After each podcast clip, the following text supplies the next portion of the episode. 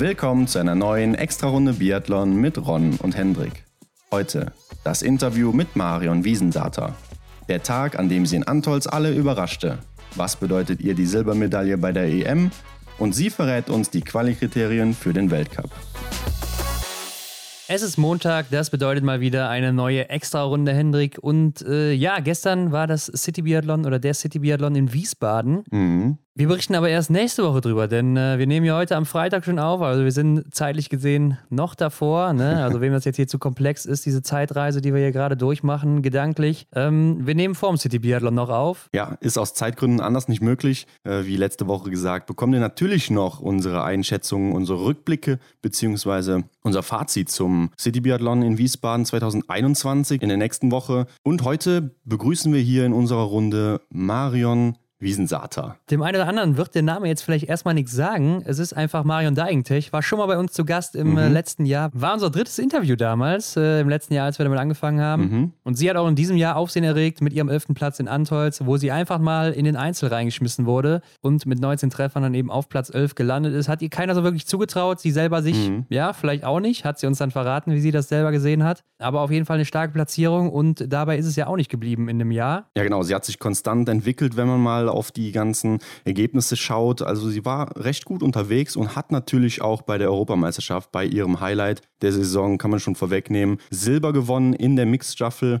Hat da wirklich ein gutes Rennen gemacht. Und ähm, ein Punkt, den ich interessant finde, ist auch, wie sie denn überhaupt in die Vorbereitung gegangen ist. Wie das mental war bei ihr, äh, das haben wir sie gefragt, denn es war ja eine andere Vorbereitung. Ne? Da ging Corona erst richtig los und ja, man wusste nicht, Ja. wie wird sich der Winter entwickeln, wie geht es im IBU Cup los, wann überhaupt. Und ja, das fand ich einen sehr interessanten Punkt, den wir da mit ihr besprochen haben. Ja klar, du meinst jetzt die Vorbereitung auf die letzte Saison, ne? also den letzten Sommer, Richtig, wie sie ja. da reingegangen ist, ganz klar. Ja, du hast auch gesagt, konstante Entwicklung sieht man bei ihr schon seit Jahren. Also es Mhm. geht immer weiter so ein Stückchen bergauf und äh, das ist immer ein sehr gutes Zeichen. Also solange du nicht stagnierst oder einen Rückschritt machst in dem Alter, ist es natürlich alles perfekt. Mhm. Und äh, deshalb ist sie auch jetzt im A-Kader ne? und damit auch im besten deutschen Team und ist damit auch eine der Kandidatinnen, die für den Weltcup-Start in Frage kommen könnten. Zumindest sind die Chancen damit gar nicht so schlecht, aber Mhm. da haben wir auch mit ihr drüber gesprochen, wie sie das selber einschätzt aktuell. Und in dem Zusammenhang hat sie uns ja auch verraten, wie das in diesem Jahr bei dem Damenteam mit den Qualikriterien aussieht. Denn die waren ja bislang noch nicht so klar. Ja, und wir haben es ja auch schon öfters erwähnt, so die deutsche Meisterschaft, die soll gar nicht so ausschlaggebend sein. Aber Ron, unter uns gesagt, kann ich mir das gar nicht so sehr vorstellen. Denn ähm, ich habe mir überlegt, wenn jetzt das Szenario ist, dass die Athletin A und B zu Beginn der Saison quasi sich gleich gut empfohlen haben, dann schaut man doch zurück auf die deutsche Meisterschaft. Oder wie siehst du das? Ja, ist mit Sicherheit ein Punkt, der dann im Hinterkopf schwirrt, aber ähm, ja, sie hat uns ja ein bisschen mehr dazu verraten, wie es dann letztendlich aussieht. Mhm. Also ob sie dann ganz so wichtig sind oder nicht so wichtig, werdet ihr auch im Interview hören. Seid gespannt, ähm, aber Hendrik, lass uns nochmal gerade drauf blicken, was gibt's Neues? Wir haben jetzt Freitag und gerade noch erfahren, dass äh, Felix Leitner nicht beim City Biathlon dabei sein wird. Mhm. Ja, er muss krankheitsbedingt passen. Dafür sehen wir einen anderen Deutschen. Philipp Navrat springt ein. Ja, ziemlich kurzfristig, zwei Tage vorher, aber ähm, ich denke, der wird das schon machen. Also Mhm. äh, ich glaube, der hat da kein Problem mit. Ist so ein Typ, den kann man, glaube ich, auch relativ schnell irgendwo reinwerfen und der macht das dann einfach oder zieht da einfach sein Ding durch. Ja. Ist ja auch kein schlechter Schütze, gehört jetzt zwar nicht zu den schnellsten Schützen, könnte vielleicht ein Nachteil sein, aber äh, ja, wenn er dann doch sicher schießt, könnte ich mir auch vorstellen, dass Mhm. da was ganz Gutes bei rauskommt bei ihm. Immer für eine Überraschung gut, oder? Ja, sehe ich auch so. Hat man ja auch in der letzten Saison gesehen. Ron, wo wir jetzt gerade dabei sind, lass uns doch mal kurz, ich glaube, das ist ganz cool im Nachhinein dann für die Zuhörenden am Montag zu hören, wie wir denn jetzt den City Biathlon einschätzen, beziehungsweise wie wir die Favoriten sehen. Wer, wer denkst du, macht das Rennen bei den Damen? wer macht das Rennen bei den Herren? Boah, ja, gute Frage, Hendrik. Äh, Also klar, als erstes guckt man natürlich auf die Favoriten, die Bö-Brüder hier, glaube ich, ganz klar. Bei den Herren äh, die Leute, die jetzt hier den größten Namen haben und natürlich auch ja, die stärksten Athleten sind, muss man so sagen, aus den letzten Jahren, wenn man sich Mhm. das einfach mal anguckt. Aber der City Biathlon ist natürlich ein besonderes Format. Hier kann zum Beispiel Johannes Tingesbö nicht so seine Laufstärke ausspielen, die ja im Sommer auch nicht so vorhanden ist, wenn wir mal ehrlich sind.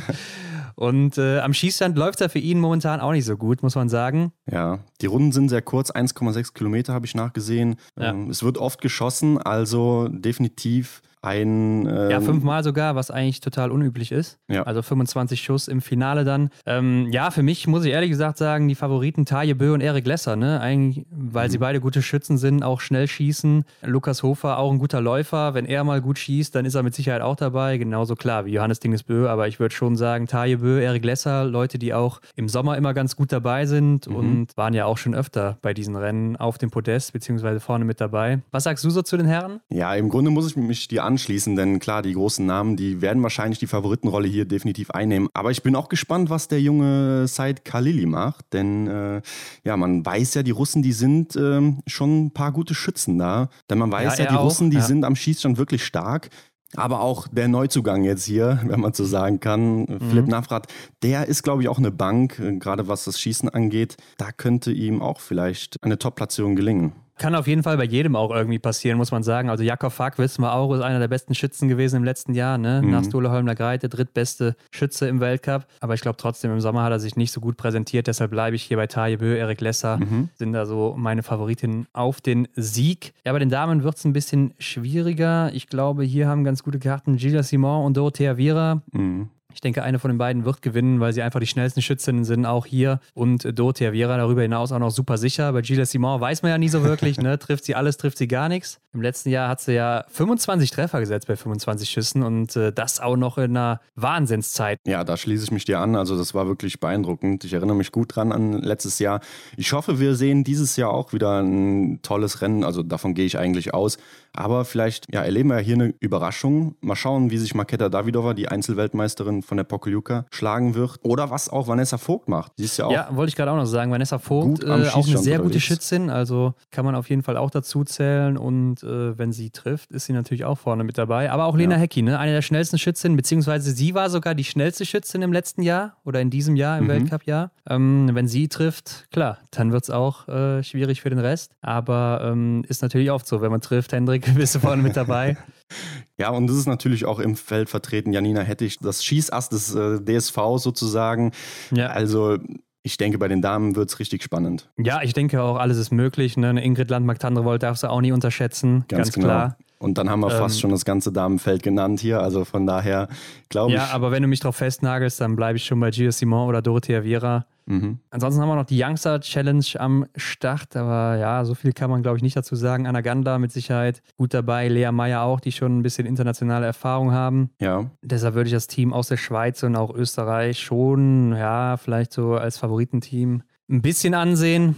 Aber ich glaube, für die ist das auch eine andere Situation, weil auch ein paar Zuschauer da sein werden. Ja. Mal gucken. Ja, ich sehe das österreichische Team da auch relativ weit vorne, wobei ich mir auch gar nicht so sehr ein Bild gemacht habe, wer denn da sonst antritt. Ne? Es gibt drei deutsche Teams. Ich denke, das kann man gut im Nachgang nochmal besprechen. Ja, also wenn ihr dann jetzt die Folge hört am Montag, dann ist das Rennen ja schon vorbei. Dann werdet ihr sehen, ob wir jetzt hier totalen Mist gelabert haben oder äh, ob da schon ein bisschen was an Wahrheit dran war. Auf jeden Fall wird es in dieser Woche auch noch die schwedischen Meisterschaften geben am kommenden Wochenende dann. Mhm wo auch alle Stars aus Schweden dabei sind, also die Öberg-Schwestern, Sebastian Samuelsson, Stina Nilsson wird dabei sein, mhm. Mona Bronson, Johanna Gottheim, Lynn Persson, Martin Ponce de Oma, Sprintweltmeister, also äh, die ganze Elite aus Schweden am Start, auch auf Rollerski und äh, da werden wir natürlich auch auf Instagram dann berichten, wie ja. das ausgegangen ist, was es da auch für Termine gibt und äh, da gab es auch immer Livestreams, also da mhm. werden wir auch mal gucken, ob wir da was finden und das dann auch wieder in die Story packen bei uns. Ja, es klingt nach einem Plan. Ron, und es gibt mal wieder was aus der Gerüchteküche Arndt Pfeiffer als Ersatz für Magdalena Neuner. Es wird langsam, ja, wie sagt man dazu? Es geht, es wird langsam heiß oder wie formuliert man es? Ähm ja, die Gerüchte verhärten sich auf jeden Fall. Ne? Also es gab einen neuen Artikel dazu, dass Arndt Pfeiffer jetzt wohl der Ersatz für Magdalena Neuner ist, die ja gerade mhm. Mutter geworden ist zum dritten Mal. Ähm, als ARD-Experte. Ich meine, haben wir ja schon direkt nach seinem Ende, nach seinem Karriereende mit ihm auch drüber gesprochen in der Folge ja, mit ihm. Genau. Also ich kann mir auch eigentlich nichts anderes vorstellen, denn wenn er selber schon das einwilligt ne, oder selber sagt, ich ich, habe Bock ja. darauf, ich könnte mir das vorstellen. Warum soll die ARD, die Sportschau dann da sagen, hm, nee, Arndt, sorry. du nicht. sorry, du leider ja. nicht. Also das kann ich mir beim besten Willen nicht vorstellen. Aber umso schöner für alle ja. Arndt Pfeiffer-Fans und generell, glaube ich, macht der Arndt da hoffentlich einen guten Job, wenn er dann tatsächlich diesen Job hat. Ja, ich denke, Arne Pfeiffer ist ja auch ein Mann der ehrlichen Worte und äh, wie man ihn aus mhm. seinem Podcast kennt, wird er da auch kein Blatt vor den Mund nehmen und äh, wenn da irgendwas nicht passt oder wird er das auch sachlich, vernünftig analysieren. Deshalb glaube ich, ist das schon ein guter Mann auch für den Job. Sehen wir auf jeden Fall schneller wieder, als wir gedacht hatten oder ja, vielleicht hatten wir es schon gedacht. Wie dem auch sei, Hendrik. Äh, ich würde sagen, das war's für diese Woche mit dem Vorgespräch. Bleibt dran, das Interview mit Marion Wiesensater folgt jetzt. Viel Spaß damit und äh, wir melden uns da zurück mit den ganzen Ergebnissen aus Wiesbaden. Ja, ich hoffe, ihr habt die ganzen Stories bei uns abgecheckt jetzt auf dem Kanal. Da kommt noch ein bisschen was raus, auch jetzt die Tage. Also äh, bleibt dran und viel Spaß. Ron, dem kann ich nichts hinzufügen. In diesem Sinne viel Spaß beim Interview. Ja, Marion, neues Gewand, ne? Zumindest wenn man mal auf deinen Namen blickt, würde ich sagen. Äh, Wiesensata oder Wiesenata, klär uns mal bitte auf, wie wird es genau ausgesprochen? Ähm, Wiesensata. Wiesensata. Ähm, war am Anfang, ja. ehrlich gesagt, wie ich meinen Freund kennengelernt habe, war das auch, habe ich ewig gedacht, er heißt Wiesenata. Also wegen dem verstehe ich das, wenn Personen sagen Wiesenata. ja. Ja, wir haben auch schon gerätselt. Ja. Aber, aber ich gehe mal davon aus, damit werden wir dich ab jetzt auch im Weltcup sehen. Also wir müssen uns umgewöhnen. Ne? Deigentech ist Geschichte. Genau, genau, das ist Geschichte. ähm, genau, aber ich glaube, da gewöhnt man sich da schon irgendwann um. Braucht bei mir auch noch ein bisschen. Aber ich glaube, das geht schnell. Schon. Ja. ja. ja. um das nochmal auf den Punkt zu bringen, du hast geheiratet. Ähm, konntet ihr denn überhaupt feiern äh, in der Zeit jetzt? Ähm, nein, leider nicht. Also ich habe eigentlich schon geplant äh, eine große Feier bei mir zu Hause, weil ich bin ja auf dem Hof aufgewachsen und wir haben dann mhm. noch so einen Heuboden und es sollte so eine ja so eine entspannte Gartenparty Hochzeit sein. Ja. Aber ähm, es war dann auch irgendwann im April, da war ja alles noch ziemlich dicht und da ja, habe ich ja. dann irgendwie gesagt, ich habe jetzt ehrlich gesagt gar keine Lust zu planen. Und wegen dem war es jetzt nur im Standesamt in Surberg, ganz klein. Und aber von den Biathlon-Mädels und von meinen Freunden zu Hause sind ein paar dann vor dem Standesamt gestanden. Da sind wir dann echt lange gestanden, eigentlich nur für den Sektempfang, so, keine Ahnung, zwei Stunden oder so. es war echt richtig, richtig cool. Und dann im Anschluss noch nur mit Familie, ganz klein, bisschen essen. Das hat dann auch ganz gut gepasst, weil ich ja am nächsten Tag gleich ins Trainingslager weiter bin. Ah, ah okay, ja, okay. Das Ist es dann bei dem einen Sekt geblieben? ja. Naja, nicht ganz. ähm, ja, hört sich ja gut an, aber ich denke mal, die große Feier wird dann noch kommen, ne? Nächstes Jahr oder wann? Genau, es ist auf alle Fälle in Planung. Das will ich auf hm. alle Fälle machen.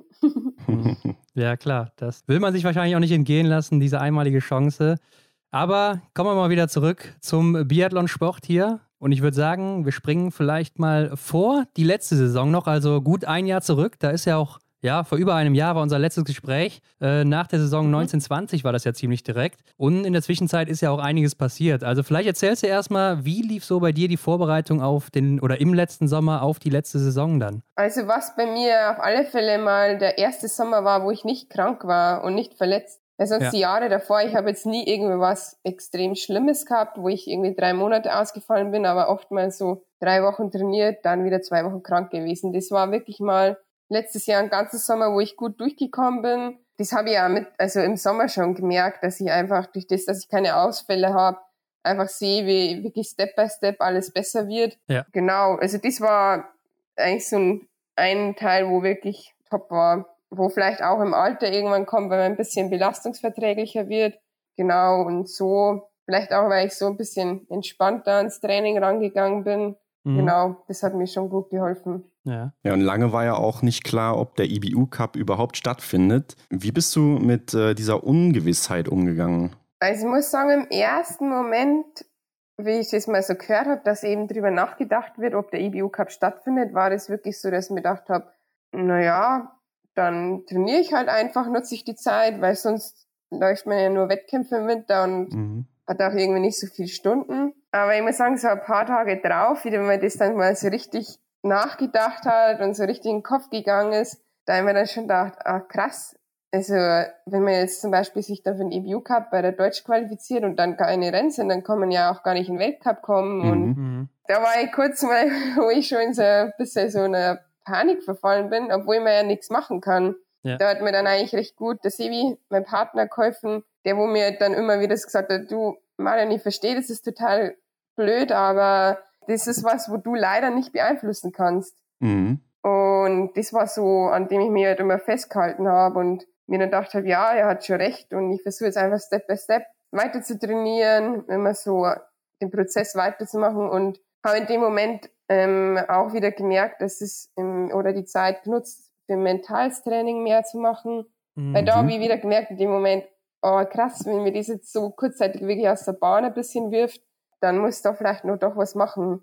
Und das war dann ein Zeitpunkt, wo ich gedacht habe, gut, wenn keine Wettkämpfe sind, dann habe ich vielleicht mal im Dezember mehr Zeit, auch nur zusätzlich Mentalstraining zu machen. Ja, ich glaube, diese Ungewissheit hatten halt auch viele Leute da draußen, ne, in, in ähm, sämtlichen Bereichen des Lebens. Du hast Mentaltraining angesprochen. Wie bist du denn dann mental damit umgegangen, äh, wenn man weiß oder wenn man gerade nicht weiß, ähm, ob und wann es überhaupt dann weitergeht? Und vielleicht auch gerade bezogen aufs Training. Ja, mental war es zuerst, wie gesagt, echt irgendwie ein Schock aber dann muss ich schon sagen, durch das, dass ich hier beim Zoll angestellt bin oder viele Biathleten in Deutschland auf alle Fälle eine feste Behördenstelle haben mhm. und wir wissen, dass wir, selbst wenn es erst ab Januar die Rennen sind oder keine Ahnung, gar keine Rennen sind, wir bekommen trotzdem monatlich unser Gehalt und haben mhm. auf alle Fälle den einen Winterzeit, wenn es ja. ist, nur zum Trainieren. Ja. Also ähm, das war schon wirklich ein Bonus. Und eben, wie du gerade angesprochen hast, wie manche Leute, die wo gar nicht wissen, wie es weitergeht und wo es irgendwie teilweise auch im Unternehmen den Bach runtergeht. Also das ist halt, das hat mich immer ein bisschen zurückgeholt, wenn ich mir gedacht habe, hey, jetzt entspann dich mal. Du hast eigentlich, es geht da nur um einen Sport und der ist alles für mich, mhm. aber so richtig Existenzängste sind das ja nicht, muss ich mal ganz ehrlich sagen. Ja. Das hat mich dann eigentlich schön spannend und ich habe dann zu dem Zeitpunkt auch recht viel meditiert. Ähm, das habe ich schon immer früh gemacht, aber ja, ja noch nicht so regelmäßig, weil mir oft nicht die Zeit genommen habe. Und ähm, das haben wir dann schon, das haben wir einfach gut getan. Genau kann ich den jetzt auch nicht sagen, was, aber das haben mir einfach geholfen, dass ich insgesamt ein bisschen entspannter bin. Ja, aber wie war das denn jetzt, wenn wir nochmal aufs Training äh, uns beziehen? Hast du da vielleicht schleifen lassen oder so, weil du halt nicht wusstest, stehen überhaupt Rennen an? Oder ähm, hast du dann schon voll durchgezogen? War es in jeder Einheit da, wie das immer sein sollte? Weil man will sich ja eigentlich immer verbessern, so als Sportler oder als Sportlerin, ne? Ich muss sagen, es ist gegangen. Das war wirklich vielleicht dann, wie dann quasi wie der Fakt war, dass eben Corona und alles könnte sein, dass gar keine Rennen stattfinden, dann war es ja erstmals okay gewesen, dann nach ein paar Tagen. Und das hat aber höchstens vielleicht so eine, keine Ahnung, vier Tage angehalten. Ja. Da muss ich sagen, also ganz ehrlich, da habe ich schon teilweise mal gedacht, so, naja, wenn man jetzt eh nicht weiß, ob ein Rennen äh, stattfindet, dann kann ich jetzt vielleicht einmal chillig zum Radlfahren gehen oder so. ja, eben. Aber ähm, durch das, dass dann eben doch mal wieder geheißen hat, ja, wir wissen es noch nicht, habe ich mir eigentlich recht festgehalten an dem und auch festgehalten dran, dass ich mir dachte, gut, die IBU ist halt ein Verband, wo schon einigermaßen viel Geld dahinter steht und da weiß man ja, mhm. ist halt einfach so, wenn da viel Geld dahinter steht, dann können die ja ein Hygienekonzept aufbauen. Ja da habe ich bisschen drauf vertraut, auch wenn das vielleicht in dem Moment naiv war, weil ich habe es ja nicht gewusst. Genau. Ja. Klar, aber du hattest ja keine andere Wahl, ne? Also genau, genau. Jedenfalls ging es ja dann los für dich im Januar aber erst mit dem IBU Cup und du hattest auch einen richtig guten Start hier am ABA. Das waren ja die ersten Rennen da, ne? Ein vierter Platz im Sprint und auch noch ein siebter Platz im Sprint mit jeweils einem Fehler. Ähm, hast du denn dann auch mit so einem guten Einstieg hier gerechnet nach den ganzen angesprochenen Strapazen und der Verschiebung dann auch in den Januar? Ähm, na, überhaupt nicht. Also ich habe mich gut gefühlt. Aber wie gesagt, eben, dass halt durch das, dass erst einen Monat später gestartet ja. hat, ist man irgendwie mhm. so ein mhm. bisschen ungewiss. Und man hat ja dann doch gewusst, ich meine, wir haben auch Testwettkämpfe gehabt, aber die ähm, ganzen Norweger, die haben ja schon in den nationalen Rennen gehabt und da ist es oft mal einfach eine andere Liga. Ich meine, da starten, mhm. keine Ahnung, wie viel Mädels und bei uns im Testwettkampf starten halt mit den Junioren zusammen vielleicht 25. Ja. Und das ist dann schon nochmal in Norwegen eine andere Leistungsdichte und das ist einfach was anderes. Das ist einfach mehr Wettkampf ähnlicher dann schon der ganze Dezember bei den Norweger durch. Und dann haben wir schon gedacht, krass, die sind jetzt da schon voll drin und ich weiß nicht, ob ich das jetzt schon schaffe und ob ich da jetzt richtig drin, also ich habe gewusst, ich habe richtig trainiert, aber ja, der erste Wettkampf ist immer schwierig. Und da war ich schon ein bisschen überrascht dann, ja. Genau, dass mhm. das so gut geklappt hat. Aber ich habe die Strecken am Aber schon immer gern gemacht. Und dann habe ich mir gedacht, Zeichen naja, für nächsten Montag schon mal. Äh, nächsten Monat ja, meine ich. Ja, genau. ja. Ähm, genau, also ich, ich mag da einfach die Strecken, da der lange Anstieg. Ähm, und von dem habe ich mir gedacht, ja, ganz, ganz schlecht wird es schon nicht werden. Mhm. Ja, und die positive Konsequenz für dich, direkt der Weltcup in Antolz, äh, da warst du dabei. Wann wusstest du denn, dass du dabei bist? Am Samstagabend, genau, Sonntag war ja nur Staffel. Genau, mhm. da habe ich es schon gewusst. Samstagabend mhm. habe ich das erst gewusst. dann habe ich gewusst, eben Staffel nur laufen und dann nach Antolz fahren. Genau. Ja. ja, und du hast uns, du hast uns in der letzten oder im letzten Interview mit, mit dir hast du uns erzählt, dass Antolz dein Lieblingsort ist. Da bist du dann auch sicher mit einem guten Gefühl angereist, oder? Ja, total. Also Antolz ist einfach wunderschön. Ich finde die Landschaft cool da. Da ja. war nicht, das finde ich einfach angenehm, da zu sein. Und ähm, die Strecken finde ich auch richtig cool. Vielleicht kennt ein bisschen nur längerer Berg dazwischen sein, aber gut, das kann ja nicht immer alles perfekt sein. Ja. Ähm, und ja, das, das gefällt mir einfach da oben. Genau, also habe ich da ein gutes Gefühl gehabt. Ich habe mir gedacht, ich meine, ganz ehrlich, dass das so gut, wie es da gelaufen ist, hätte ich niemals erwartet. Mhm. Vor allen Dingen, weil es ja Einzel war, wo ich mir schon gedacht habe, ja, Einzel ist jetzt, ist jetzt nicht so meine Paradedisziplin, muss man ganz ehrlich ja. sagen. Also ich bin jetzt, ich würde jetzt sagen, normal im Schießen, aber ich bin jetzt auch kein Überschützen. Und dann bin ich da aber eigentlich durch das eigentlich mit recht wenig Druck hingegangen, weil ich mir dachte, ich fühle mich läuferisch gut, aber das ist halt nur mein Weltcup, ist nur mal was anderes. Und dann mhm. hat das so gut geklappt und dann gleich Massenstart, das war, da war, also da war ich dann schon wirklich ziemlich aufgeregt vor dem Massenstart und das hat dann ja, irgendwie, ah, geklappt, keine Ahnung ja, es war auf jeden Fall deine Karriere-Bestleistung hier im Einzel, ne? Und wie du schon gesagt hast, äh, ich bin ehrlich, wir hatten dir das auch nicht so richtig zugetraut, äh, dass du im Einzel jetzt hier so gut. Äh, das sagt, glaube keiner. ja, mit einem elften Platz, aber mit 19 Treffern, klar, bist du natürlich dann auch vorne mit dabei, ne? Mhm. Ja, hast auch schon gesagt, hast dich für den Massenstart damit dann auch qualifiziert. War das dein Ziel, auch dann im Massenstart dabei zu sein? Na, überhaupt nicht, weil, okay. ähm, ja, also oftmals ja selbst, dass die, keine Ahnung, die fünf Nachrücker, wo dann in Massenstadt kommen, die sind mhm. manchmal, keine Ahnung, Top 10 oder so. Also das kannst du in manchen Rennen gar nicht sagen, ja. ähm, wer jetzt vorn drin ist. Und dass ich überhaupt so weit vorn bin, ich meine, ich habe mir mal gedacht, oh, wenn es richtig, richtig gut läuft, dann, keine Ahnung, schaffst du mir deine ersten Weltcup-Punkte. Oder wärst 30. oder so, aber 11. Ja. das hätte ich jetzt auch nicht gedacht. Ja, auf jeden Fall richtig gut. Und dann im Massenstart 19. geworden, auch nochmal 19 Treffer gesetzt hier. Ähm, und das war ja dein erster Weltcup-Massenstart, ist ja auch so die Königsdisziplin im Biathlon und sicher dann auch für dich ein Highlight gewesen. Wie war es denn für dich, jetzt eine dieser Top 30 Athletinnen zu sein an dem Ort und äh, dann auch noch mit den Besten des Weltcups mal mitzulaufen? Mm, also wie gesagt, ich war super aufgeregt. Ich habe total Angst gehabt, dass ich in der ersten Runde nicht mitkomme und irgendwie dann so 29 Athletinnen am Stand liegen und dann komme ich irgendwann mal. Aber ähm, also da haben mich vor allem die anderen Mädels, die haben dann schon immer gesagt, nein, das passiert nicht, da schwimmt man mhm. mit, macht da keine Gedanken. Und ich habe mir immer gedacht, so, naja, wird schon sehen. Ne? Und ähm, ja, aber das, das war dann echt die erste Runde. Ich meine, die geben schon richtig Gas, aber das ist auch wirklich machbar, wenn man halt auch hinten nachläuft, Windschatten läuft, mhm. da geht es schon. Und, und dann halt irgendwie habe ich es da in Antals ganz gut hingekriegt, dass ich wirklich beim Schießen recht konzentriert war, ja. bei mir war. Das habe ich irgendwie wieder abrufen können. Und dann so in, in der zweiten Runde oder so, da, da ist dann schon ordentlich die Post abgegangen. Da habe ich schon gemerkt, oh, Mist, die konnte, oder wenn ich da jetzt mitlaufe, dann schaffe ich ja, vielleicht ja. die Runden, aber dann gehe ich total blau und dann weiß mhm. ich ja, dann treffe ich nichts mehr. Und dann zum Schluss raus hat es irgendwie, habe ich mich doch nochmal animieren können, hat doch nochmal gut geklappt weil da ist ja dann die Vanessa mit der Janina gekommen und ich glaube irgendwann die Schwedinnen waren da dabei, ich glaube Lynn Persen, die sind mir dann aufgelaufen und da ist schon gedacht, erst so, oh, wie so ein Zug, der wo vorbeifährt. und dann habe ich gedacht, okay, scheißegal, ist die letzte Runde, jetzt ist eh egal. Und mhm. irgendwie hat das dann doch nur geklappt, ja. Mhm. Also du bist dann schon dein eigenes Tempo gelaufen ab Runde zwei, so bis zur letzten, und da äh, hast du schon versucht, dann auch nochmal mitzuhalten, wenn dann jemand vorbeikam oder so? Ja, genau. Also vor allen Dingen in der zweiten Runde, da habe ich irgendwie, da war das wie so ein kleiner Einbruch. Ich weiß jetzt auch nicht, weil das war, wie da oben war, das war der sechste Tag in der Höhe.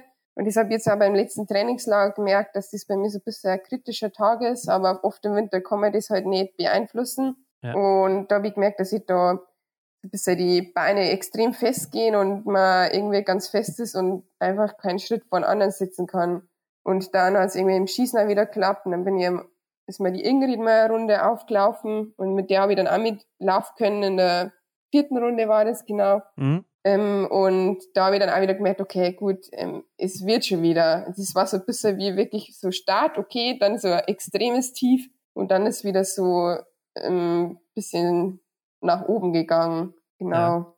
Und da eben in der zweiten Runde habe ich aber auf alle Fälle gemerkt, ich muss jetzt mein eigenes Tempo laufen. Ja. Also mhm. da, das weiß ich ja jetzt im Nachhinein, das, ähm, das wäre sonst total in die Hose gegangen, wenn ich da mitgelaufen wäre.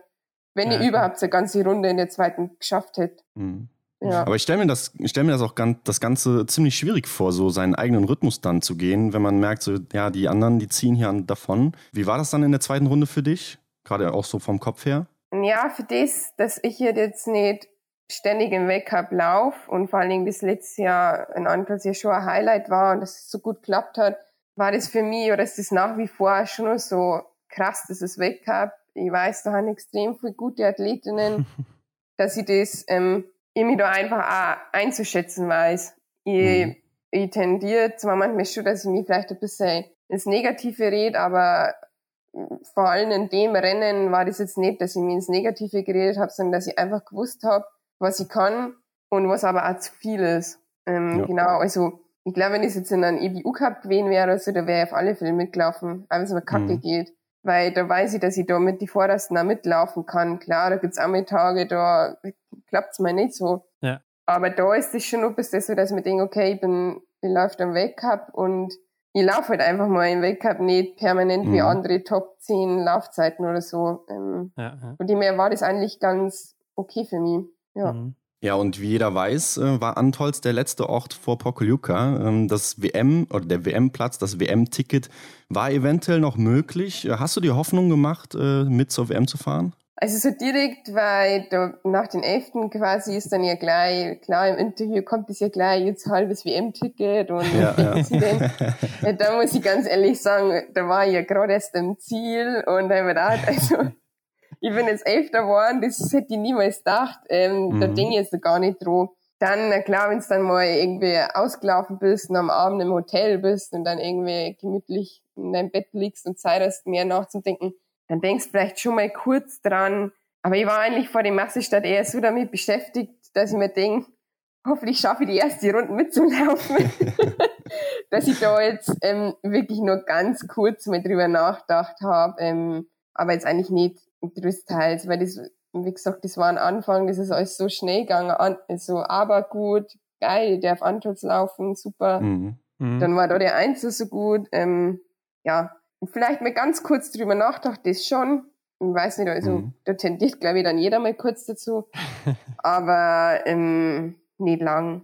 Überhaupt nicht lang. Okay. Ja. Genau. Aber du hast ja dein Großevent noch bekommen. Ähm, du bist nach Dusniki gefahren, nach Polen zur Europameisterschaft. Da hat sich so der Wurm ins Schießen eingeschlichen. Ich glaube, so deine Einzelrennen waren wahrscheinlich äh, auch aus deiner Sicht anders als erwartet. Äh, weißt du heute, was da los war? Mm, ja, also das hat ja mit dem Einzeljahr genau angefangen. Und da war es schon ein bisschen so, da habe ich gewusst, Anschalz hat richtig gut funktioniert. Und dann haben wir das ja. im Hinterkopf und weiß okay, da waren auch richtig viele starke Athleten, aber da bin ich jetzt in einem Feld, wo ich, wenn ich gut treffe, kann ich auf alle Fälle vorne mit dabei sein. Das ist zwar nicht mhm. leicht, aber ich kann das schaffen. Und da war dann so ein bisschen, da habe ich mich schon ein wenig unter Druck gesetzt. Oder haben wir dann irgendwie so gedacht, so, ah, jetzt hast du den Lauf im Schießen. Und klar ist das geil, aber dann tendiert man irgendwie ein bisschen dazu, dass man nur so drüber nachdenkt, ja, das klappt jetzt im Schießen und nicht mehr so direkt den Fokus hat, was man wirklich machen muss. Zwar Scheibe für Scheibe abräumen. Das ist ja eigentlich, eigentlich ist simpel, aber dann denkt man halt über andere Sachen nach oder das klappt schon, das wird schon und dann werden wir schusslich auch von der Schießtechnik her. Und das war dann, ja, da, also da war ich echt sehr unzufrieden nach dem Einzel. Mhm. Nach dem Sprint da, muss ich sagen. Verfolger war dann wieder gut. Ja. Genau, da, oh Gott, was mir, ja, Sprint, genau das war der, der war, da habe ich zwei Fehler gehabt, da haben wir extrem viel Null geschossen und das war extrem eng. Also wegen dem, das war schon auch ein Grund, wieso ich da im Verfolger so weit nach vorn gekommen bin. Aber mhm. da ist mir im Laufen gut gegangen. Also da, da ist mir auch die Strecken wieder gelegen, weil da läufst du eigentlich raus, dann geht's so kurz eins eins Stück und dann geht's eigentlich nur bergauf. Bis zum mhm. höchsten Punkt, mhm. bergab und dann ist Skistand. Also bergauf ist so ist dein halt, Ding, das merke ich schon, ne? Ja, ja, ja doch schon. also das mag ich ja gerne, das laufe ich gerne im Training und ich weiß, wenn so eine Strecke so ist, dann weiß ich immer, okay, das liegt mir. Und dann kann ich mich vielleicht auch nochmal ein bisschen mehr pushen, als ja. wir sonst. Genau, der war dann gut. Da war ich echt zufrieden dann. Ähm, also mit zwei Fehler habe ich da sechs die Einzelzeit gehabt. Das genau, war ähm, sicher gut. Mhm. Und mhm. ja, dann ähm, mitgestaffelt. Das war nochmal cool. Das hat mich wirklich gefreut, dass ich da starten habe dürfen, weil ähm, das war auch nicht selbstverständlich, weil wir haben doch ein starkes Mädels-Team auch da vor Ort gehabt. Ja. Und genau, das war wirklich cool dann, dass wenigstens mhm. da dann nur geklappt hat.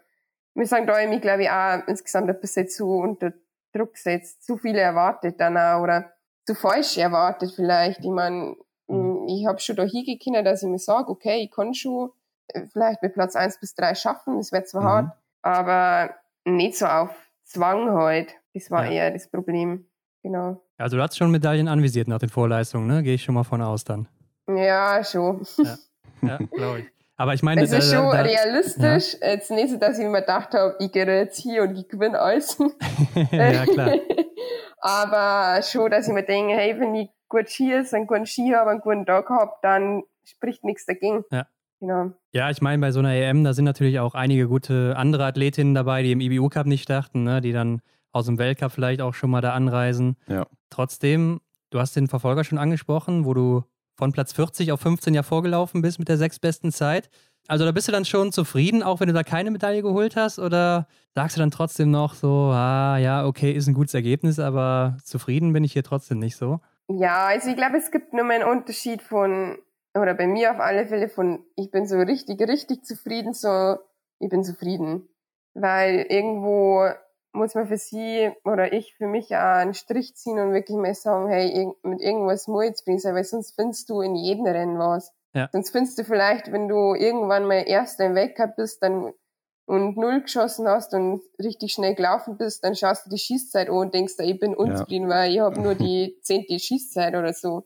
Also mhm. da bin ich dann schutzfrieden, wenn ich das schaffe, dass ich halt an dem, dass ich es dann doch wieder geschafft habe, nach eigentlich zwei schlechten Rennen, wieder da zum sein, ähm, obwohl ich dann auch mit einem Fehler angefangen habe, glaube ich, so, dann trotzdem fokussiert zum sein und nicht dann beim nächsten Schießen gleich zwei Fehler drauf schießt. Ähm, mhm. Ist auf mhm. alle Fälle, genau. Ja. ja, aber Silber gab es trotzdem, du hast gesagt, in der Mixstaffel hat es geklappt ähm, und da warst du auch ja, ausschlaggebend dran beteiligt, würde ich sagen, denn du hast ein gutes Rennen gemacht und auf Platz zwei übergeben. Marion, wie ordnest du das Ganze denn ein? Ist dieses äh, EM-Silber für dich das Highlight des Jahres oder überwiegt dann doch eher so der Weltcup-Start und äh, die gute Platzierung aus Antolz? Da tue ich mich bis, oder, ja, also direkt irgendwie was Besseres oder so kann ich da gar nicht sagen. Ich würde sagen, relativ gleich, weil, mhm, ja. also schon der elfte Platz, das war schon wirklich ein Highlight für mich. Aber für mich ist auch irgendwie immer ein Highlight der Staffel zum Laufen. Das ist irgendwie auch wenn wir Einzelsport haben und ich das total gern mag, ich meine, das habe ich ja selbst gewählt, ähm, mhm. bin ich, finde ich es einfach schön, Staffel zusammen zum Laufen und wenn man sie dann mit mehreren freuen kann und irgendwie es ist einfach vor allem da Mixstaffel ist cool, wenn wir Mädels erste starten und dann bei den Jungs zuschauen können und ja. da mitfiebern können. Äh, das macht echt richtig Spaß. Also da weiß ich nur in der letzten Runde vom Philipp, haben die Vanessa und ihren Strecken total ausgerastet und dann haben wir gedacht, scheiße, der kommt ja gleich ins Ziel. Dann haben wir da durch diesen Wald runter gesprintet, dass wir ein kleines Ziel da sind. Ähm, das ist einfach ein total schönes Erlebnis, muss man sagen. Mhm. Weil es ist wirklich, es kann vorkommen, aber dass beim Einzelrennen wirklich jeder vom Team zufrieden ist, ist ja auch nicht oft. Und ja, da habe ich dann schon, oder die, die wo laufen, wenn man Medaille schafft, zufrieden. Und das ist dann einfach insgesamt ein schönes Erlebnis. Also da ich sagen, ihr würdet das eigentlich gleichstellen. Okay. Ja, aber ähm, als Team konntet ihr euch ja auch nochmal in Osnabrück freuen. Ne? Da ging es für dich weiter im IBU Cup und äh, in der zweiten Woche bist du ihr Vierte geworden im verkürzten Einzel. Auch wieder nur ein Fehler übrigens. Und äh, du warst eine von vier Deutschen unter den Top 5, also Wahnsinnsergebnis aus deutscher Sicht. Wie ist denn da die Stimmung bei euch nach so einem Ergebnis? Geht es da einfach ganz normal weiter danach oder beflügelt das dann auch schon intern? Und äh, ich meine, feiern mhm. wird man ja eh nicht, ne, wenn am nächsten Tag das nächste Rennen ansteht, so, aber wie ist das da? Ähm, doch, ich glaube, das beflügelt schon intern oder das gesamte Team, äh, vielleicht äh, ich meine, die Techniker oder so, die wo ja wirklich maßgeblich für jeden Erfolg ja, ähm, ja. wirklich mit daran beteiligt sind und wenn dann wirklich so viele gut sind, das ist ja für die, man, die machen jedes Mal die Arbeit, auch wenn man ein Scheißrennen hat, machen die auch super Arbeit. Mhm. Und das ist für die dann auch nochmal eine Bestätigung, so, dass es einfach klappt. Und auch Bestätigung, dass sie an dem Tag gut gearbeitet haben, weil manchmal passiert es einfach, dass man sie ein bisschen vertan hat beim Wachs oder die Sonne kommt doch stärker raus, als man denkt. Ja, ähm, ja. Und ähm, genau, das ist, ich glaube, für einen einzelnen Sportler oder für mich, mich freut das auch wahnsinnig, aber es ist jetzt für mich persönlich nicht so der krasse Unterschied, als wir, wenn jetzt, keine Ahnung, die fünf Leute die ersten 20 sind. Mhm. Weil irgendwie geht ja das Rennen am nächsten Tag weiter und dann muss ja auch wieder ich alleine starten. Also, das ist ja dann relativ egal, ob jetzt mein Teamkollege, mich freut das wahnsinnig wie sie, aber es ist ja für meine Leistung relativ egal, ob die jetzt 20. oder 1. geworden ist am Vortag. Ja. Aber fürs ganze Team, das merkt man schon. Es ist einfach eine angenehmere Stimmung. Das ist einfach so. Mhm. Ja, Aber da fängt man dann nicht äh, an, irgendwie abzuheben oder so als Team, dass man sagt, so, wir nehmen jetzt die anderen Rennen ja auch noch mit und äh, übernehmen jetzt mal hier in Obertil, äh, in Osabli. Na, würde ich nicht sagen.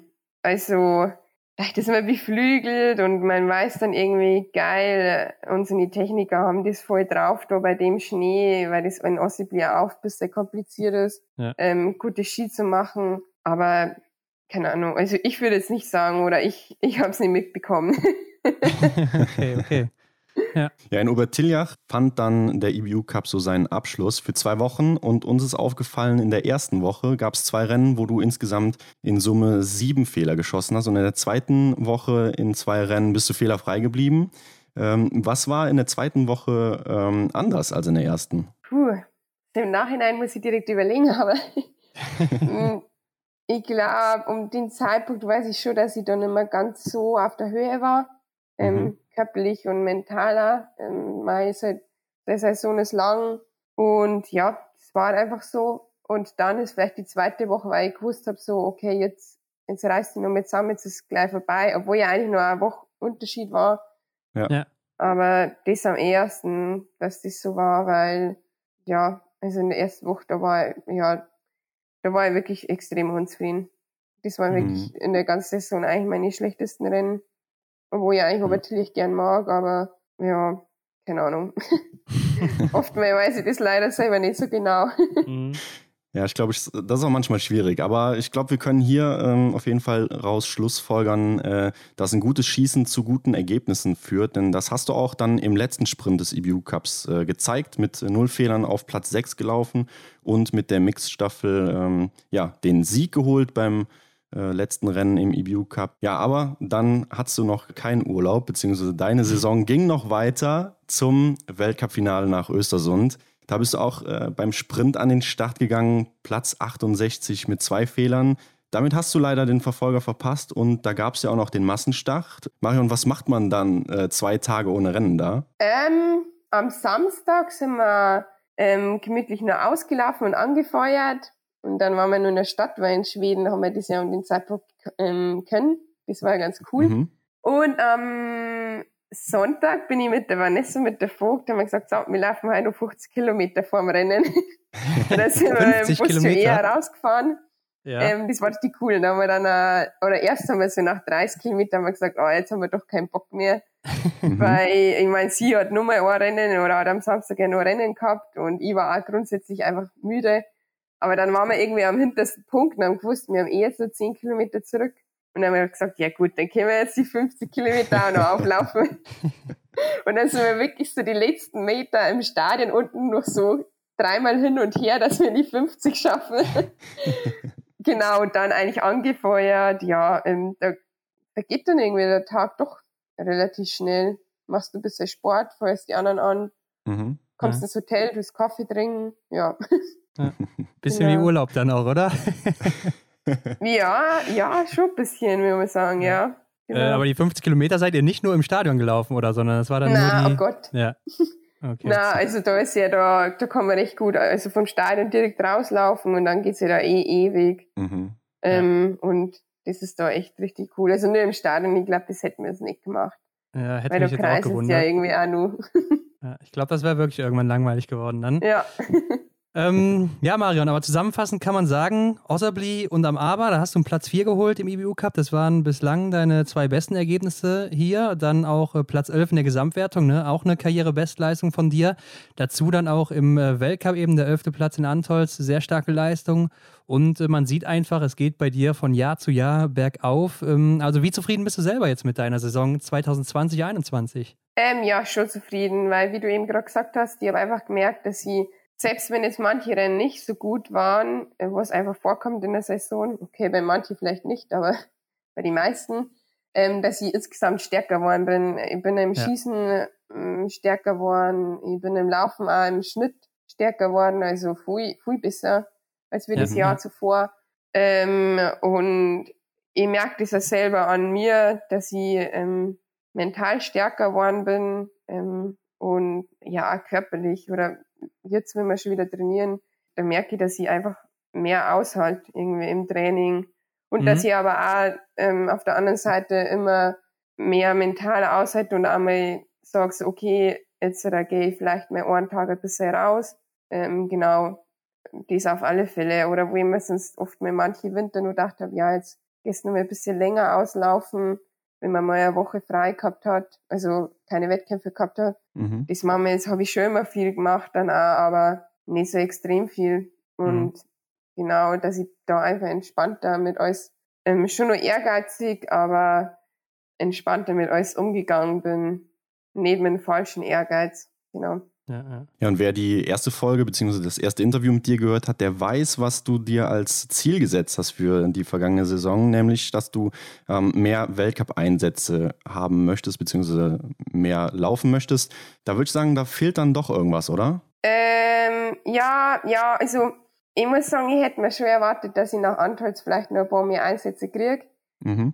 Das war vielleicht schon auch maßgeblich damit beteiligt, dass ich dann vor Obertiljach und Ossibli mal ein bisschen so einen Dämpfer gehabt hat. Ja. Mhm. Ähm, gut, das war, war alles ähm, ausgeredet, das passt schon. Aber ähm, das hätte ich mir vielleicht da schon erwartet. Ist ja, ja nicht so gekommen. Und ähm, genau das ist auf alle Fälle dann, dass das ähm, öfters da wird. Vor allen Dingen, wo ich mir jetzt gedacht habe, nach der letzten Saison, gut, ich, ich konnte es ja, ich, ich konnte es schaffen, einmal oder Top 20 zum Laufen. Das ist jetzt nicht ein utopisches Ziel, das wo ich mir irgendwie nur im Kopf herträume ja, oder ja. so. Und ja, das gibt dann schon auch nochmal Vortrieb, genau. Ja, gucken wir auf jeden Fall mal, wie es weiterging, äh, geht. Aber ähm, das war jetzt so der erste Winter mit Corona, ne? Und äh, ihr hattet weniger Rennen und so weiter. Wie war das jetzt so rückblickend für dich diese Saison? Also war das wie jeder andere auch oder hat dir da irgendwas gefehlt? Na, eigentlich war es ich habe in Frankreich schon mal den Weltcup mitbekommen, wo mehr Leute ja. waren. Das war schon cool. Ja. Ähm, aber ich kenne jetzt ja persönlich auch noch nicht das Gefühl, wie das ist, wenn man irgendwie im Massenstart auf Stand 1 ist und die Leute hinter einen total jubeln, was ja cool sein kann, aber was einen auch beeinflussen kann. Also das ja, kann ich jetzt nicht so wirklich sagen. Genau, aber das hat mir schon gefallen und im IBU Cup ist eigentlich fast kein Unterschied, weil Gut, da kommen schon Freunde und so, aber das sind ja jetzt nicht die Massen oder anfeuern. Also das ja. sind ja mhm. nach wie vor eigentlich hauptsächlich nur die Techniker und die Trainer. Und da war es jetzt vom, von an der Strecke beim Rennen kein Unterschied. Mhm. Ja. Gibt es da noch etwas Positives, was du aus dem Jahr mitnimmst? Ähm, ja, man, man denkt ja so, die ganzen Maßnahmen, die verschärften Maßnahmen, die seien ja dann doch irgendwie nervig, aber halt nat natürlich nötig. Aber gibt es auch was Positives, was du mitnimmst? Ja, ähm, ich glaube, dass jeder ein bisschen mehr darauf geachtet hat, also insgesamt so auf seine Gesundheit. Und es ist halt, ähm, viel weniger sind krank geworden. Also, ähm, ja. wir reden jetzt gar nicht von Corona, sondern irgendwie Schnupfen oder Halsweh oder irgendwie ja. sowas. Hat man auch selber mitbekommen. Ich, ja, ja, genau, das habe ich ja bei mir gemerkt. Also, ich, mein, ich habe mich schon sehr ähm, krass eingeschränkt, das wo teilweise schon echt wirklich schade war. Ich meine Freunde daheim zu Hause eigentlich gar nicht gesehen im Winter Mhm. Und sonst habe ich die wirklich vielleicht schon mal gesehen. Also einmal eine Freundin, da haben wir halt spazieren gegangen mit ja. genau einem Meter 50 Abstand nur draußen. Das war dann schon cool. Mhm. Wobei wir da auch entdeckt haben, so, ey, das kann ja auch cool sein, wenn du da irgendwo einen Kaffee holst und dann gehst du ein bisschen spazieren und ratscht. Also, mhm. man entdeckt da schon auch oft mehr was, was auch schöner ist, als wir irgendwie nur drin sitzen und ratschen und Kaffee trinken. Mhm. Aber sonst war es schon oft, ja, extrem und oftmals ist es schwierig, wie bei mir, dass mein Partner, der ist ihm kein Sportler und arbeitet ganz normal und mhm. Ähm, wenn man dann nach Hause kommt, ich bin nur irgendwie ein paar Tage zu Hause, dann will ich ihn irgendwie schon sehen, aber irgendwie nicht, weil so genau weiß man das ja, ja auch immer nicht, wie genau die Tests sind. Ja. Und am Anfang muss ich sagen, da, wir haben eine recht eine große Wohnung und da habe ich ihn auch fast nie gesehen, also der hat da viel gearbeitet, aber mhm. auch, äh, weil ich das so wollte, weil könnte sein, dass ich ohne Symptome positiv testet wäre und dann sitze ich zu Hause zwei mhm. Wochen. Mhm. Also das, das ist das Einzige, wo schon schwierig war, aber jetzt nicht, also mir hat das jetzt nicht extrem beeinflusst, aber schwierig. Ähm, ja. Mhm. Genau. Seid ihr denn jetzt im Team geimpft oder wie sieht das da aus aktuell? Ähm, bei den anderen muss ich ganz ehrlich sagen, weiß ich es gar nicht so genau, ähm, okay. wie da der Stand ist. Kann sein mhm. schon, kann sein nicht. Ähm, ich bin jetzt das erste Mal quasi geimpft, genau. Und dann ja.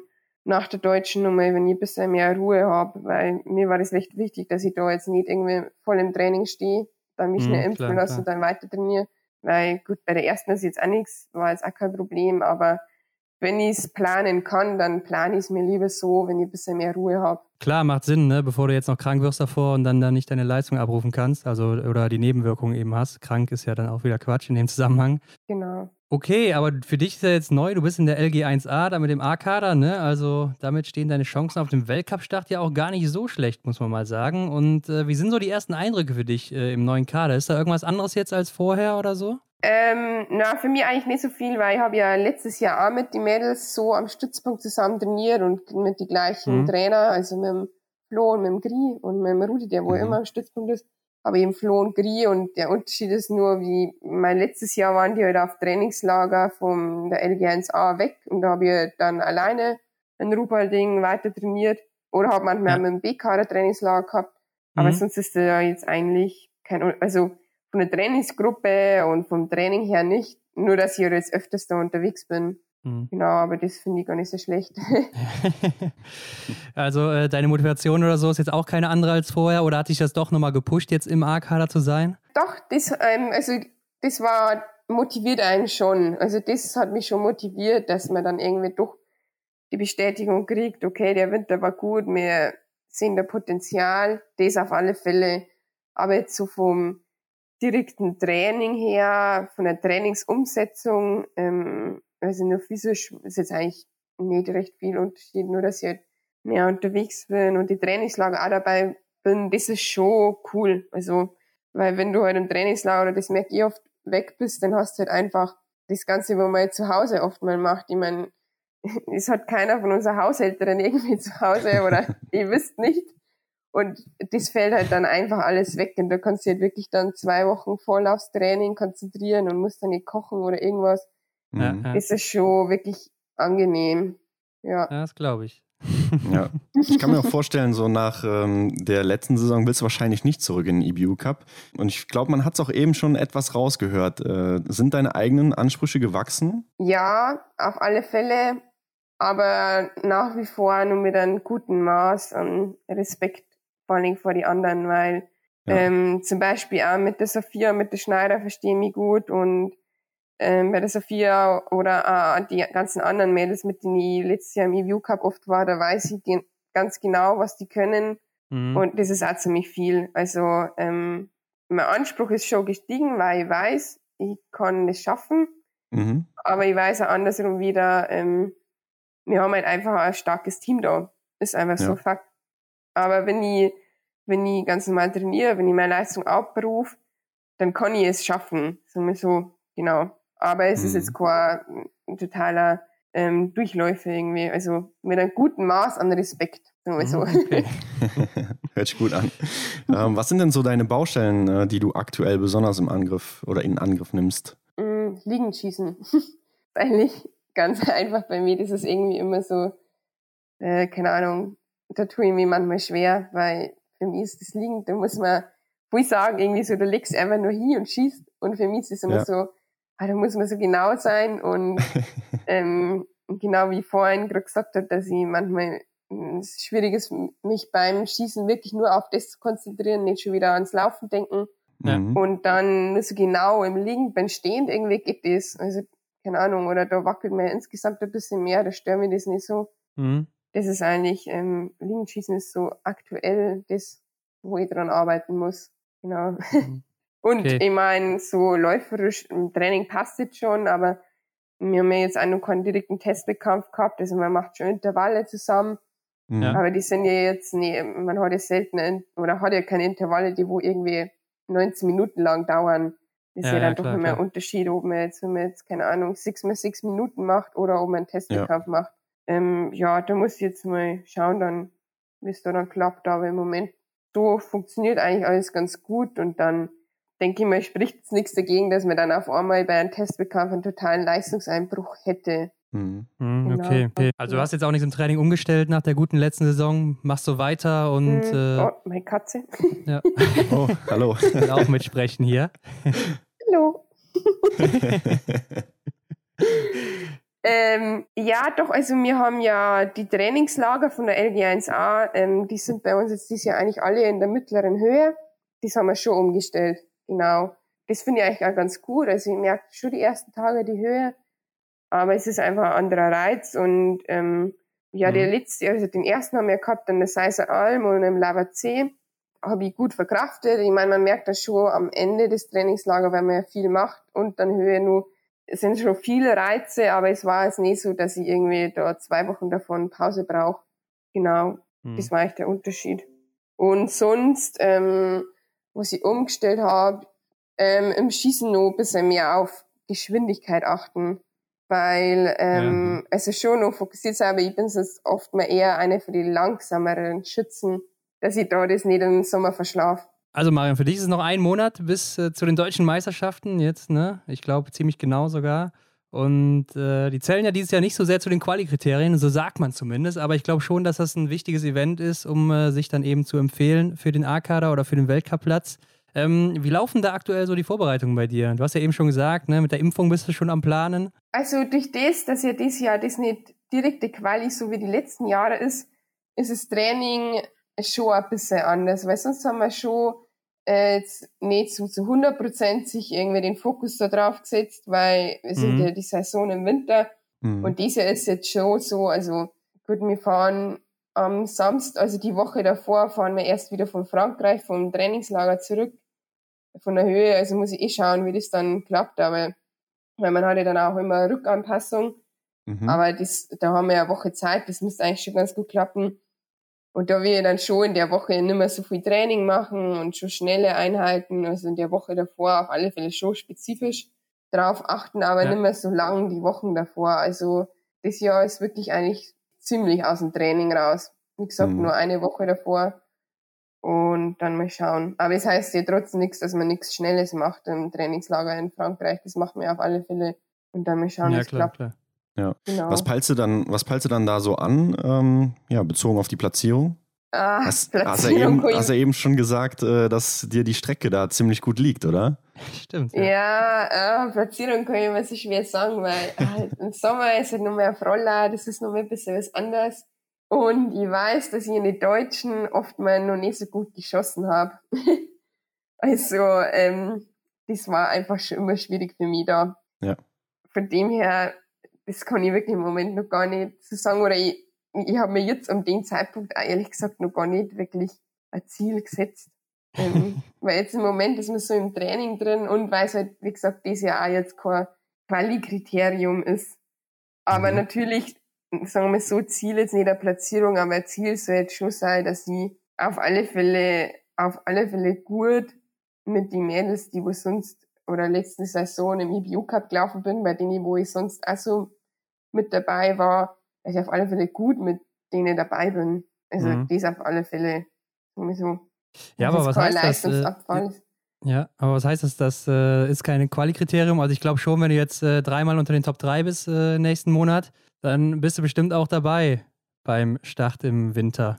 Ähm, nein, wir haben ja direkt der Quali vor, vor die ersten Wettkämpfe im Winter nochmal, in, äh, wahrscheinlich in Obertiljach. Also das ist jetzt klar? Also nochmal interne Rennen oder wie ist das dann? Ja, genau, genau. Es, mhm. kommt halt nur darauf an, also wir Mädels in, irgendwo im Alpenbereich, jetzt kommt halt immer auf die Schneelage drauf an. Also das muss man auch sagen. Ja.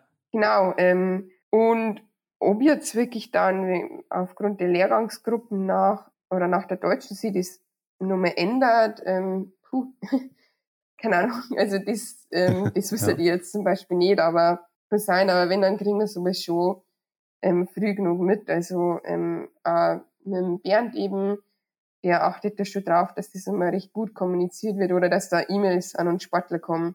Ja, mhm. okay. Genau. Ja, dann äh, schauen wir doch mal in die nächste Saison, beziehungsweise sprechen darüber. Wie äh, sind denn so deine Ziele formuliert für den anstehenden Winter?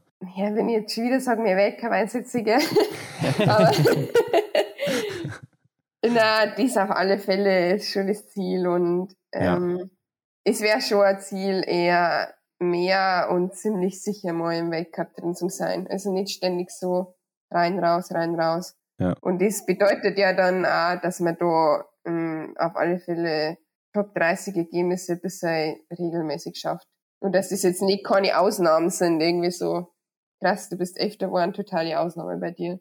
Ja. Mhm. Ja, man hört schon raus, ne, dass äh, dir das Ganze auch ziemlich wichtig ist, oder? Im, äh, oder Teil des Weltcups zu sein. Ja, ich glaube, das ist irgendwie jeden. Ich meine, für das ja. macht man es ja. Und, ja, da will man ähm, hin, ja, klar. Genau, und ich bin jetzt ja mittlerweile in einem Alter, wo man sagt, okay, das, ähm, ich bin jetzt nicht mehr jung. Und das soll ja jetzt schon ähm, alles klar. Ja, aber ich bin jetzt, ja, aber ich bin jetzt als Sportler und auf alle Fälle zähle ich jetzt nicht mehr zu die Jungen Jungen, genau. In der Mitte wird man sagen, denke ich mal so, ne? Ja, ja genau, aber da wäre es mhm. jetzt schon Zeitpunkt, wo man dann sagt, okay, äh, das ist jetzt schon auch realistisch und eben dann auch mit letzter Saison, wo schon besser geklappt hat, ist das auf alle Fälle realistisch, ja. Ja, definitiv. Mhm. Ja, du hast auch eben schon so ein bisschen den Respekt angesprochen, so als du im Weltcup unterwegs warst vor den anderen Mädels.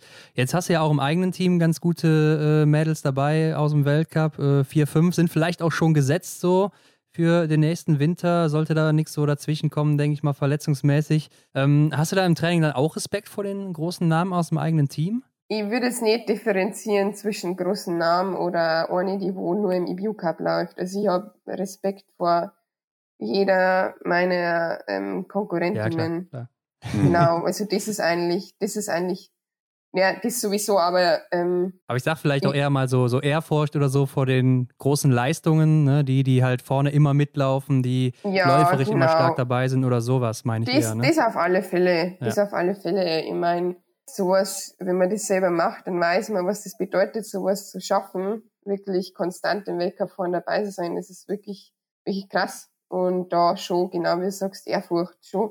Mhm. Ja. Und ähm, das auf alle Fälle. Aber ähm, trotzdem bin ich da so, dass ich, egal was für eine Leistung die jetzt ähm, schafft, dass ich vor jedem, weil irgendwie hat jeder was oder ab einem gewissen Alter hat jeder so seine Stärken.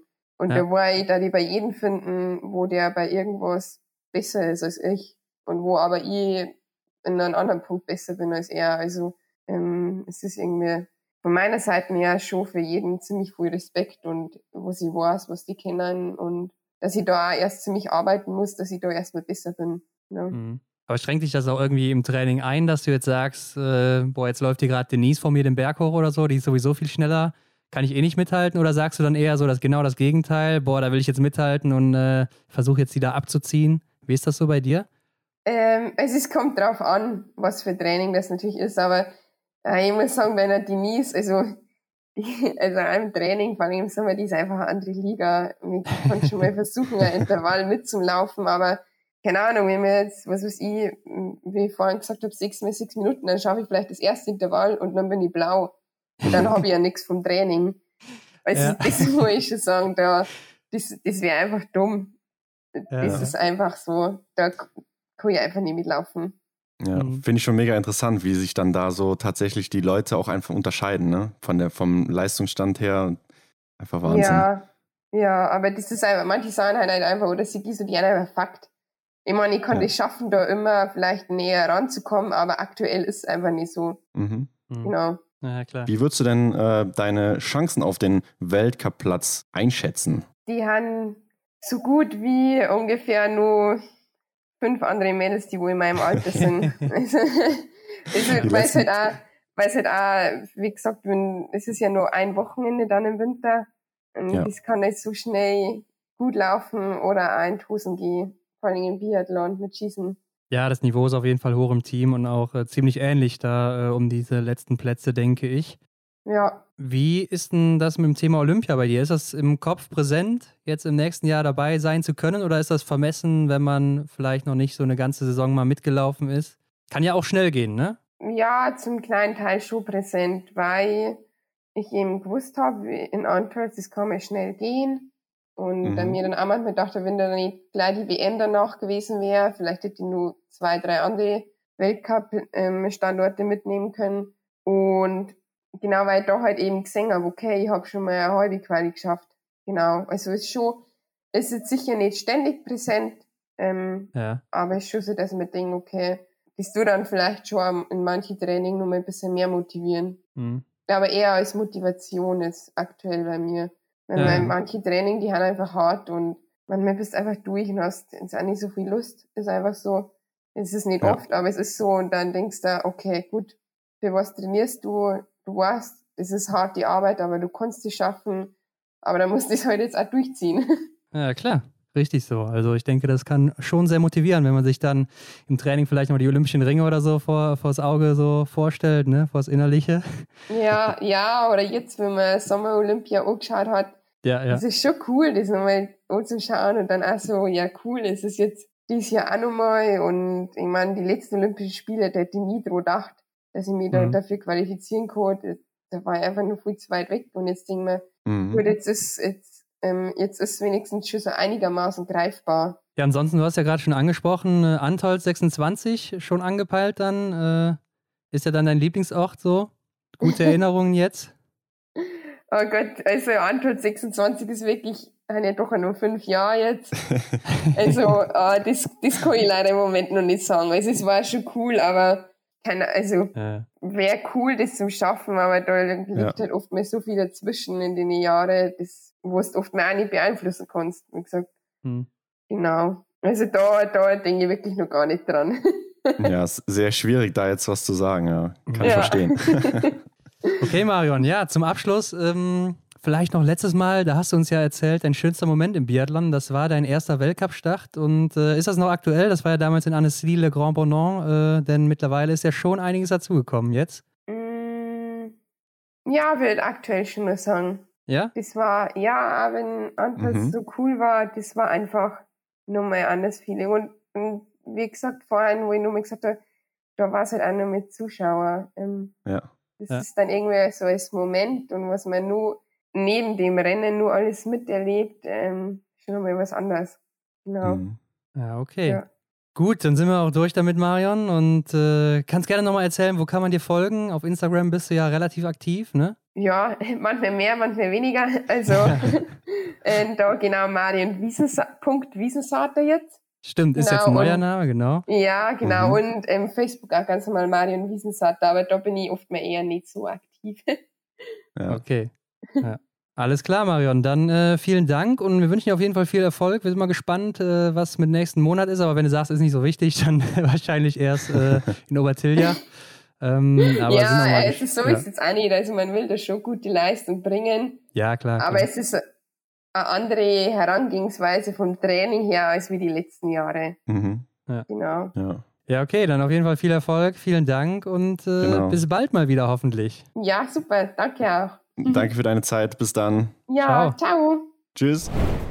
Ja, Hendrik, ähnlich wie bei den Herren sind auch bei den Damen die letzten Plätze für den Weltcup sehr hart umkämpft. Also das Niveau hier ist schon sehr gleichwertig, wie ich finde. Das wird ein offener mhm. Kampf. Ja, sehe ich auch so. Also hinter der Spitze, da tummelt es sich. Ähm, da muss man wirklich ähm, bei den Ausscheidungsrennen glänzen. Denkst du, die Athletinnen verspüren auch den Druck? Ja, auf jeden Fall. Also ich denke schon, spätestens wenn sie dann an der Startlinie stehen, dann äh, werden sie den Druck schon merken. Also kann ich mir nicht vorstellen, dass man dann mega cool bleibt. Aber ich glaube auch, sobald du dann im Rennen bist, das haben wir auch schon oft gehört, ja, da geht die Nervosität so ein bisschen weg, kann ich mir vorstellen. Ja, da macht man nur noch seinen Job. Ja, hoffentlich, äh, bis es dann zum letzten Schießen kommt und äh, du hast vorher alles getroffen. Da fängst du vielleicht auch nochmal an nachzudenken. Aber ja, die Chancen für Marion stehen auf jeden Fall gut. Sie trainiert im A-Kader mit. Äh, mhm. Was will man mehr? Ne? Da kann man sich mit dem Besten messen und sehen, wo man auch ungefähr im Training steht. Von daher denke ich, ist das doch eine ganz gute Ausgangslage für Sie.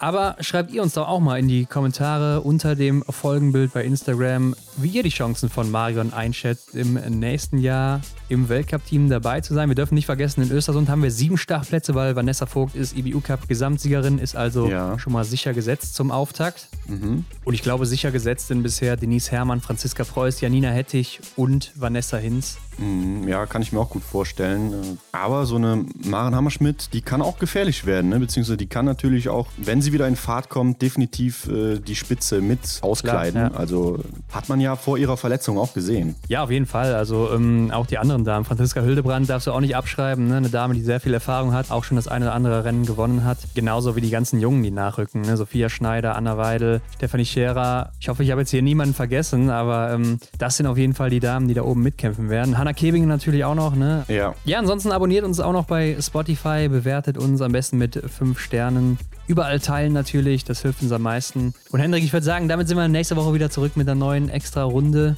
wie gewohnt. Wir bedanken uns fürs Zuhören und Ron, wir freuen uns erstmal auf Wiesbaden. Genau, bis dann, Hendrik.